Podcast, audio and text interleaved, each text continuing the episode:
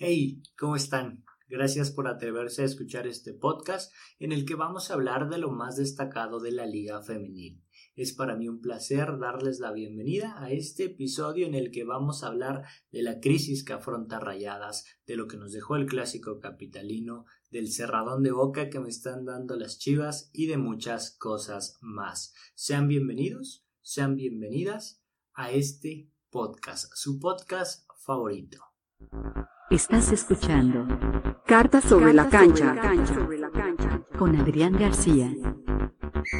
Regresó la actividad a la maravillosa Liga MX femenil. Fueron dos semanas sin fútbol que la verdad no se me hicieron tan pesadas, porque jugó la selección y hubo muchas noticias de por medio. Pero siendo bien sincero, estoy tan acostumbrado a ver varios partidos en la liga que si me los quitas de repente, por supuesto que lo voy a resentir. Y supongo que no soy el único al que le pasa a estas alturas. Supongo que ustedes también se han vuelto adictos a los partidos de la liga. En mi caso, los lunes por la noche son de fútbol femenil. Pase lo que pase y de verdad es una maravilla. Lo recomiendo porque es un horario que ha funcionado de manera perfecta para contrarrestar la flojera que te dan los lunes. En general, fue un gran regreso, una jornada en donde hubo muy buenos partidos con remontadas, goleadas, regresaron varias jugadoras que estaban lesionadas y en muchos equipos se notó que el descanso les sirvió para mejorar sus funcionamientos. Eh, a ver, es normal eh, empezar a ver una versión diferente de algunos equipos y creo que a partir de ahora empieza una nueva etapa el parón de fecha FIFA nos va a servir para marcar un antecedente de tiempo para poder decir antes de la fecha FIFA los equipos que mandaban eran estos y ahora después de la fecha FIFA son estos otros. Y a ver, fue una jornada muy buena, una jornada 8, eh, estamos exactamente a la mitad del torneo, es ahora o nunca para los equipos que quieren pelear un boleto a liguilla y para los que están en la parte alta de la tabla es ahora o nunca para terminar lo más arriba posible y evitar a rivales poderosos, entre paréntesis, a Tigres y a Rayadas. Y antes de hablar de los temas de cada semana ya en específico, quiero hablar de la liga en general, porque lo que voy a decir son palabras mayores, pero para mí estamos presenciando el mejor torneo en la historia de la liga. Aunque hemos tenido otros torneos muy buenos futbolísticamente, creo que ninguno como este Guardianes 2021. Estamos teniendo de todo, destacando por supuesto el buen nivel futbolístico de los equipos de la parte alta de la tabla. Y aunque seguramente esto termine con otra final regia, al menos en la temporada regular las cosas están siendo más parejas que en otros torneos y eso se disfruta demasiado. Hay más de cuatro equipos peleando por el liderato del torneo, algo a lo que no estábamos acostumbrados. El nivel de muchas jugadoras actualmente es muy alto y físicamente los equipos están mejor que nunca. Ya se nota que llevan varios años entrenando al máximo nivel. A diferencia de otros torneos, eh, en este ya uno empieza a notar la ideología de los equipos y eso hace más atractiva la liga, porque el aficionado puede elegir en base a sus preferencias, en base a lo que les guste, un equipo femenil. Por ejemplo, está el caso de América, que tiene muchas jugadoras mexicoamericanas y que basa su estilo de juego en individualidades. O está Tigres, que es la base de la selección, y que se ha convertido en un equipo en el que no solo importa ganar, sino que también tienes que gustar. Y así nos podemos ir con diferentes equipos y vamos a encontrar varios estilos de juego ya definido. Ahí está Chivas que está apostando por las jugadoras jóvenes o Pumas que con un proyecto a largo plazo está encontrando estabilidad. Es decir, empezamos a encontrar diferentes estilos de juego y eso solo puede desencadenar en una cosa, en que el aficionado empiece a sentir identidad con un equipo. Y eso a grandes rasgos es lo que hace que el fútbol sea un negocio. Porque si tú te sientes realmente parte de un equipo femenil, vas a consumir sus productos, vas a asistir al estadio y más allá de los resultados, siempre vas a estar a muerte con tu equipo femenil. Han sido tres años de crecimiento constante en los equipos y en estos tres años el aficionado se ha ido diferenciando de otros aficionados a otros equipos. Si hace unos años hubiéramos preguntado ¿quién quiere cambiar de equipo femenil? Estoy seguro que muchos hubieran levantado la mano. Pero si hoy hacemos esta misma pregunta después de varios años, el aficionado te va a responder que no porque se han ido acostumbrando al manejo, a las formas, a un estilo de juego, a una ideología, y, por eso la misma pregunta hecha tiempo después va a tener resultados diferentes. Y digo que estamos teniendo el mejor torneo es gracias a esto, es por este tipo de cosas que que la liga actualmente está en un nivel muy bueno, porque además el espectáculo que nos brindan jornada a jornada es de primer nivel y no le debe nada a ninguna liga femenil del mundo. Tenemos golazos cada fin de semana, remontadas, goleadas, partidos históricos, todo lo que tiene que tener una liga para ser considerada top lo tiene nuestra liga femenil hay que sentirnos orgullosos porque actualmente tenemos un, nivel increíble que tenía que reconocer en este podcast. Ahorita lo digo así nada más por encimita, pero más adelante y pronto voy a profundizar en el tema. Por ahora solo pues lo voy a decir así para que no pasara como desapercibido y bueno, ahora sí, entremos de lleno en los temas de la semana. Y empecemos con América. América, que ganó el clásico capitalino, tuvo un gran segundo tiempo, eh, remontó a Pumas y se quedó con un partido muy importante, lo que representa una bocanada de aire fresco para las águilas, en especial para Leo Cuellar, que tras sus malos planteamientos empezaba a sentir la presión de la afición americanista. Si hay algo que destacar de este partido es la actitud del América en el segundo tiempo supieron reponerse de una primera mitad en donde Pumas las puso contra las cuerdas. Yo no sé qué se haya dicho en el vestidor, pero funcionó, porque desde que empezó el segundo tiempo se notó una actitud diferente en las jugadoras. Se comportaron como lo que son, un equipo grande que sabía que el partido que se estaba jugando era un clásico y no un partido más del montón.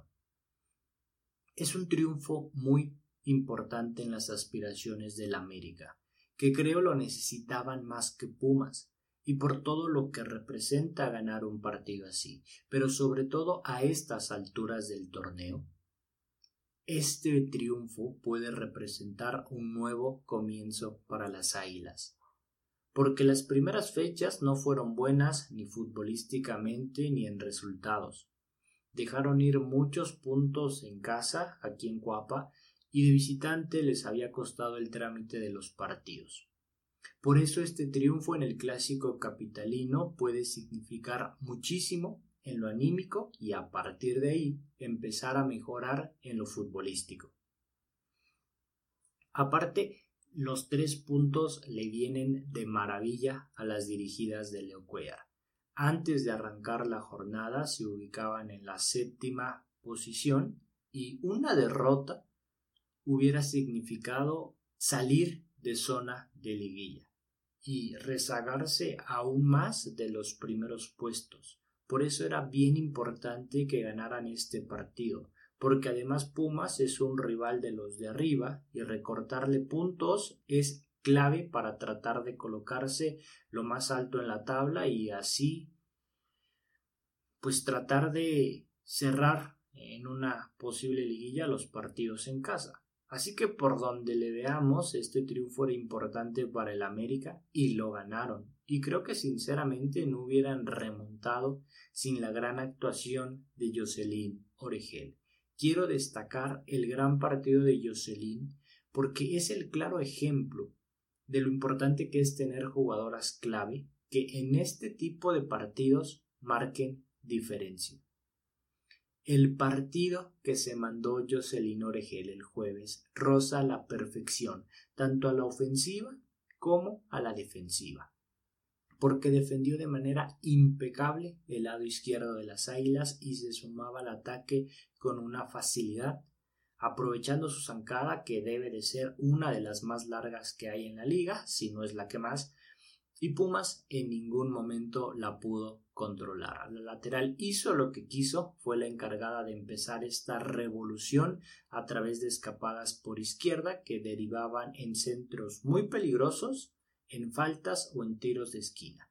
Y, y es fundamental para un equipo que no atraviesa su mejor versión en conjunto, como está pasando con América, que en partidos así de importantes aparezcan individualidades que te den soluciones. No sé si estoy exagerando, pero a las niñas que juegan de lateral hay que ponerles este partido de Jocelyn Oregel para que aprendan. Me queda claro que si mantiene este nivel será una pieza fundamental no solo para el América, sino para la selección mexicana. Recuerden que ella no entró en la primera convocatoria. A ver, sí estuvo en los partidos contra Costa Rica, pero fue porque Kimberly Rodríguez no pudo hacer el viaje. Entonces ella tomó su lugar y, bueno, lo hizo bien, pero, pero ahora con actuaciones eh, como la de este jueves, Mónica Vergara no la vuelve a dejar fuera de una convocatoria jamás. De hecho, la entrenadora estaba en las gradas viendo en primera fila el encuentro, así que de que vio el partidazo que se mandó Jocelyn Oregel, estoy seguro que lo vio. Como también pues vio a Pumas cómo perdía el invicto. Que a ver, tranquilidad, gente de Pumas, esto no quiere decir que el equipo se vaya a caer. Simplemente tuvieron errores muy puntuales en la defensa que América supo aprovechar. Es una llamada de atención y creo que es muy a tiempo para Ileana Dávila porque si su equipo pretende dar ese siguiente paso en liguilla, no puede cometer este tipo de errores, porque con rivales poderosos como el América salen pero demasiado caros. La siguiente semana Pumas enfrenta a Tigres en lo que será un duelo de felinas que va a sacar chispas, porque actualmente son dos de los tres equipos de la liga que tienen 19 puntos. El otro equipo es Chivas, que por supuesto vamos a hablar de las Chivas que mm, volvieron a ganar este fin de semana. No solo eso, sino que lo hicieron de forma contundente. Golearon 5-1 a León en lo que fue un partido prácticamente redondo para el Guadalajara, en lo que significó el regreso de Blanca Félix al cuadro titular tras un mes de ausencia por haber dado positivo a COVID. Y qué manera de regresar, goleando y escalando varias posiciones en la tabla general. Las Chivas ya están dentro de los cuatro mejores equipos de la liga. Buen arranque de torneo para el equipo rojiblanco, sobre todo porque al inicio, antes de que arrancara el torneo, había muchas dudas con este proyecto. De hecho, eran más las dudas que las certezas con estas Chivas y bueno, en lo que va del torneo se han encargado de disiparlas. La forma en la que Directiva manejó las salidas de jugadoras clave pero sobre todo el que no hayan fichado a ninguna jugadora, nos hacía pensar a todos que Chivas se iba a caer a pedazos. Y miren dónde están. Terceras de la tabla general y con una sola derrota. Goleando en casa a la fiera además. Qué, qué buen torneo, la verdad, por parte de Chivas. Y en gran parte estos buenos resultados son gracias a la cantera, a las jóvenes que tuvieron que salir al quite y que demostraron están para cosas grandes. Los números de Chivas la ponen como uno de los mejores equipos de la liga, sin duda alguna. Pero hay un factor que nadie está tomando en cuenta, del que me gustaría hablar porque creo se debe ser tomado en cuenta si queremos postular a Chivas como un equipo candidato al título. Y es que a pesar de que sus números hasta la jornada 8 son espectaculares, hay que tomar en cuenta que los rivales a los que ha enfrentado no son, pero para nada, rivales que representen un gran reto para Chivas. Sus seis triunfos son ante Juárez, Mazatlán, San Luis, Santos y Necaxa, y bueno, y este último de esta semana que fue contra León. Rivales que con todo respeto están muy por debajo de la media de la liga. De los rivales importantes a los que han enfrentado son solo dos, Tuzas y perdieron ese partido ahí en Pachuca y Querétaro que empataron y que gracias a errores arbitrales no lo terminaron perdiendo. En resumidas cuentas, han ganado a rivales débiles y no han podido con equipos de una talla mayor. Es por eso que yo mantengo mis dudas con respecto a lo que realmente está Chivas, ¿no? Creo que para sacar un verdadero análisis y poder decir eh, este equipo va a llegar a este lugar, hay que verlas enfrentar a equipos poderosos. Es ahí en donde veremos si son una realidad o simplemente están siendo beneficiadas por un calendario a modo. Por ahora, las ausencias no han pesado, pero insisto, cuando un rival las ponga contra las cuerdas y tengan que echar mano de sus mejores jugadoras, es ahí en donde las cosas se pueden volver complicadas para el rebaño. Y, a ver, será una recta final del torneo bien complicada. Y será ahí cuando veamos a Chivas enfrentar a los rivales poderosos. Para ser exactos, será a partir de la jornada 11 cuando jueguen el clásico tapatío contra Atlas. Y a partir de ahí se viene un cierre de locos para el rebaño. Jornada 11 contra Atlas. Después viene América. Enseguida viene Pumas. Después Cruz Azul, que a ver, ese no está tan complicado, pero si eran contra Rayadas y en la jornada 16 contra Rayadas y contra Tigres en la jornada 17. Son cinco rivales del mismo nivel que Chivas o mejor aún en jornadas casi consecutivas. Si Chivas llega a liguilla con la moral arriba, mis respetos y estarán para todo. O simplemente no llegan, se caen en el camino porque van a ser partidos bien complicados. Yo no sé quién sea la persona encargada de armar los calendarios, pero me queda claro que Chivas como que no le cae muy bien que digamos. Pero por ahora hay que reconocer que están teniendo un buen torneo, las cosas empiezan a caminar bien, creo que la tempestad que se les venía encima la supieron controlar y ahora tienen que prepararse para la última etapa del torneo. Lo que sí es una realidad y algo que me emociona muchísimo con este equipo de Chivas es el gran futuro que tiene. En estas jornadas en donde sufrieron ausencias por lesión y por suspensión, el director técnico tuvo que echar mano de jugadoras muy jóvenes y respondieron de gran manera. Anet Vázquez, que está encontrando ese nivel que mostró en selecciones inferiores y que ya suma tres goles en lo que va del torneo. Está también Kimberly Guzmán y Jocelyn Montoya que se siguen afianzando en el cuadro titular. Mismo caso el de la guardameta Celeste Espino que hizo que la ausencia de Blanca Félix no se hiciera tan pesada. Y por supuesto la joya de la corona, la joven que está robándose todos los reflectores en Guadalajara. Isabela Gutiérrez, que con 16 años está teniendo oportunidades en el primer equipo y ya sumó grandes actuaciones, incluyendo tres goles y dos asistencias. Todas estas jugadoras menores de 20 años. Y es que así es imposible no emocionarse con estas jóvenes que con el tiempo le pueden dar a Chivas muchas alegrías, porque tienen cualidades para convertirse en piezas clave no solo en Chivas, sino en selección femenil. Aunque vamos poco a poco, eh, por ahora deben de seguir demostrando sus cualidades en partidos como el del fin de semana. Sin duda, la verdad es que hay un gran, gran futuro, porque lo que vimos con Chivas este fin de semana, la verdad es que estuvo muy, pero muy bien. Ganaron un triunfo muy importante y, y bueno, creo que con eso hay que quedarnos otro equipo que también ganó este fin de semana y que parece estar encontrando la fórmula ganadora que las llevó a hacer historia el torneo anterior es Gallos Femenil.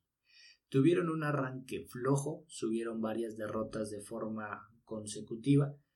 Eh, el equipo, a pesar de eso, siempre mostró buenos argumentos futbolísticos. Y ahora parece que veremos una mejor versión de Querétaro, que hay que recordarle a la gente que el torneo anterior pasó algo similar. Tuvieron un arranque titubeante y de hecho me acuerdo que pasaron varias jornadas en las que el Querétaro eh, se mantenía lejos de puesto de liguilla, pero fue a partir de la jornada 5, de la jornada 6, en donde el equipo despertó, empezó a ganar partidos importantes y a partir de ahí nadie podía vencer al equipo de Carla Rossi y bueno, ya sabemos cómo terminó esa historia.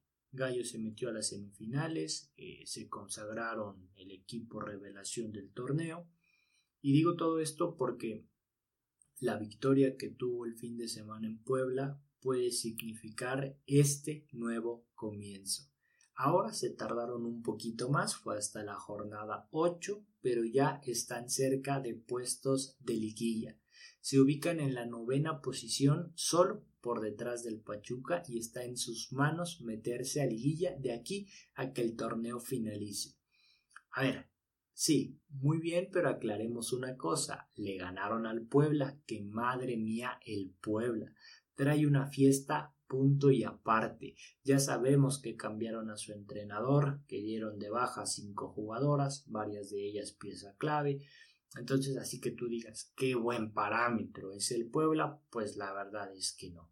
Pero eso a Querétaro no le importa ni le debe de importar. Ellas iban por sus tres puntos y regresaron a casa con tres puntos que valen lo mismo, ¿eh? Valen lo mismo que si se los ganas a Tigres, que si se los ganas a Puebla, da exactamente igual. La prueba de, la prueba de Querétaro es la siguiente semana cuando enfrenten a Tuzas, en lo que será un partidazo en donde ambos equipos se juegan todo. Se juegan la calificación, son el 8 y el 9 respectivamente. El que gane se mantendrá en puestos de calificación y el que pierda se habrá alejado muchísimo más porque pues es un rival directo. Las Tuzas que de a poco se ven mejor y que este fin de semana vencieron a Monterrey. Así es. Rayadas volvió a perder. La jornada anterior fueron las Bravas de Juárez las que dieron la sorpresa y ahora el Pachuca.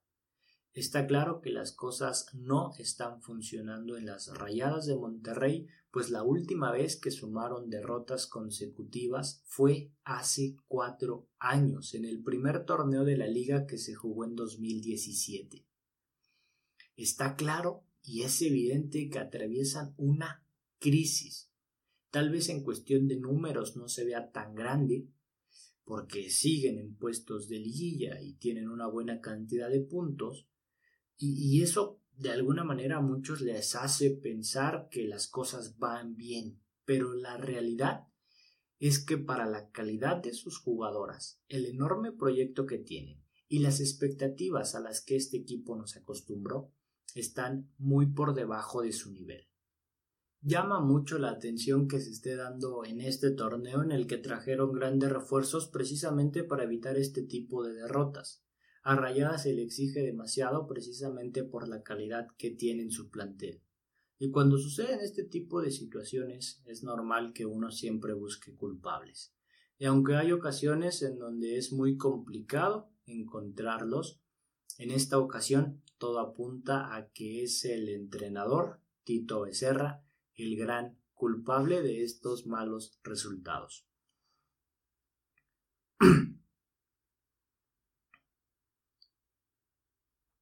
Parece que su ciclo con rayadas está llegando a su fin, y es que no es normal, nada normal, que con el tremendo plantel que dispone haga cambios hasta los últimos minutos del partido, cuando su equipo ya está contra las cuerdas y es muy difícil levantarse.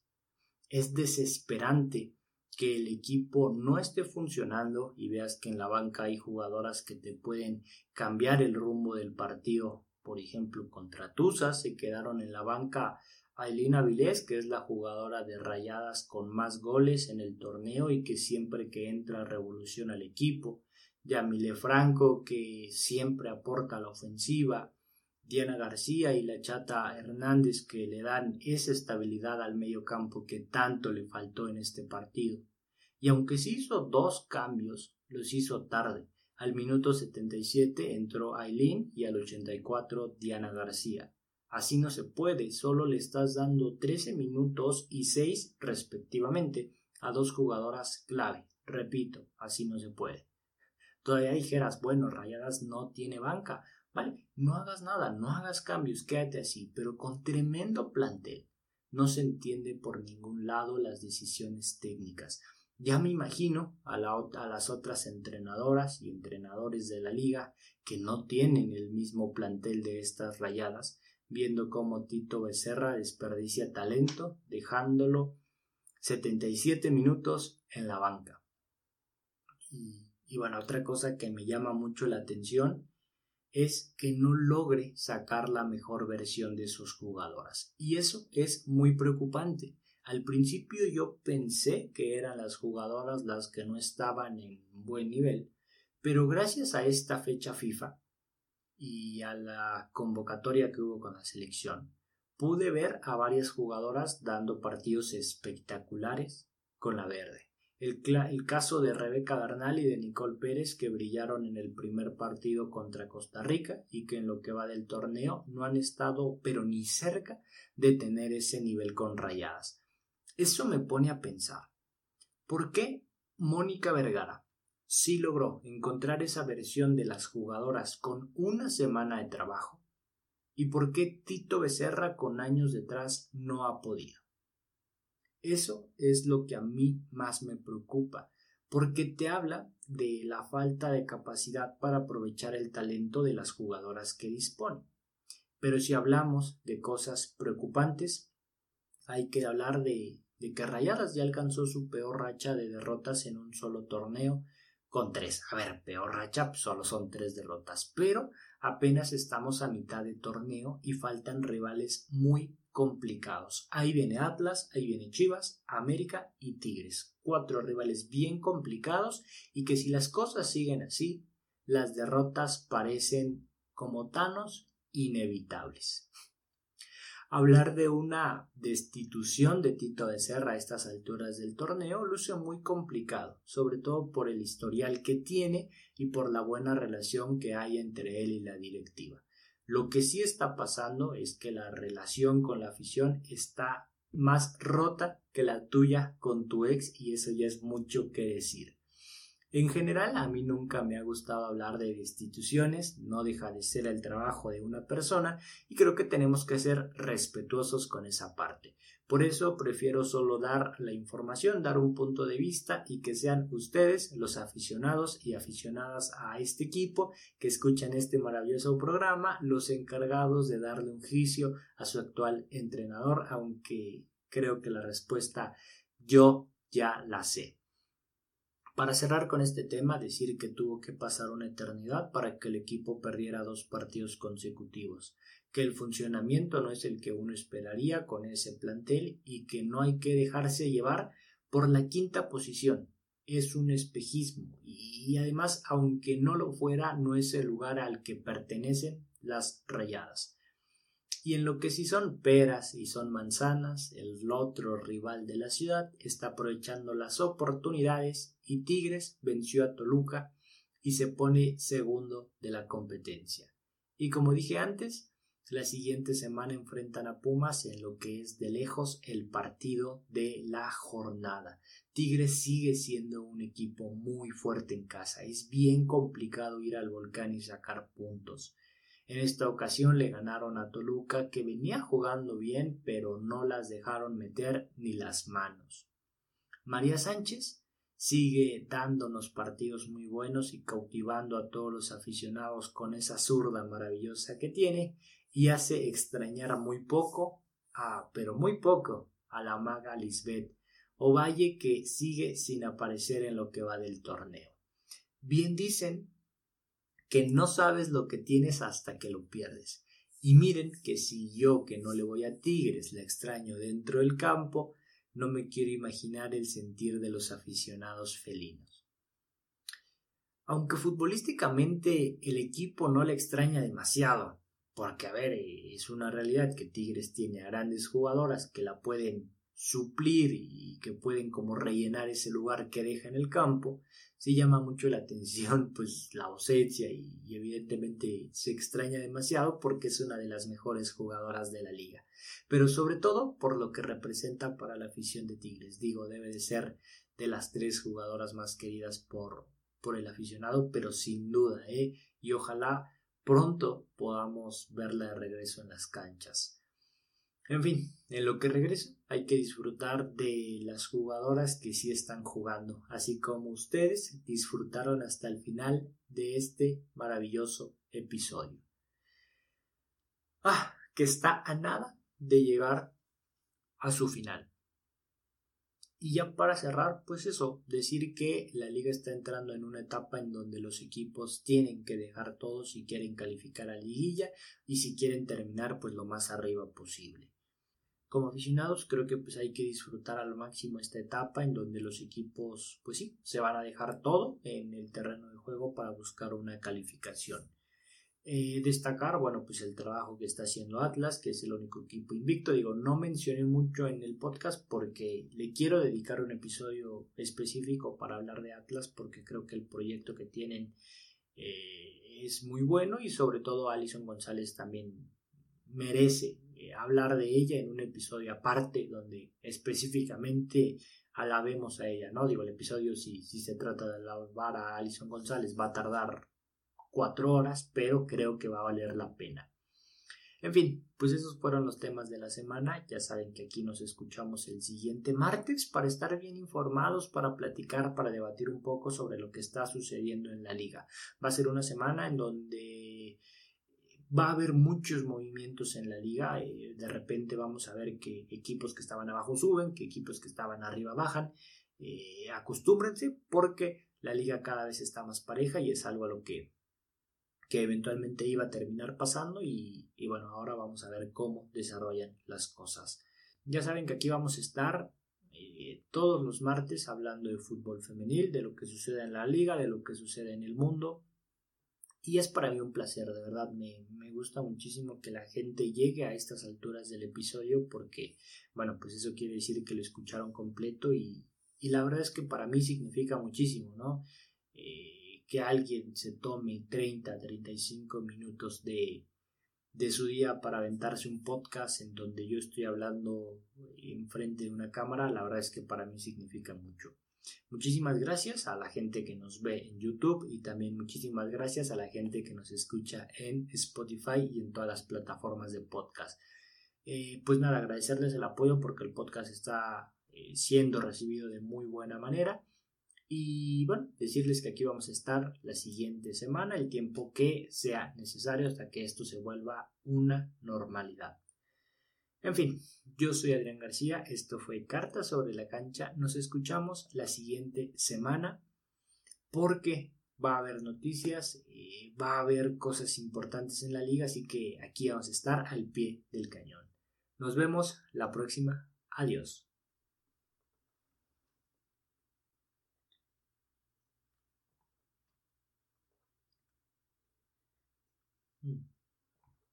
Creo que fue un buen episodio.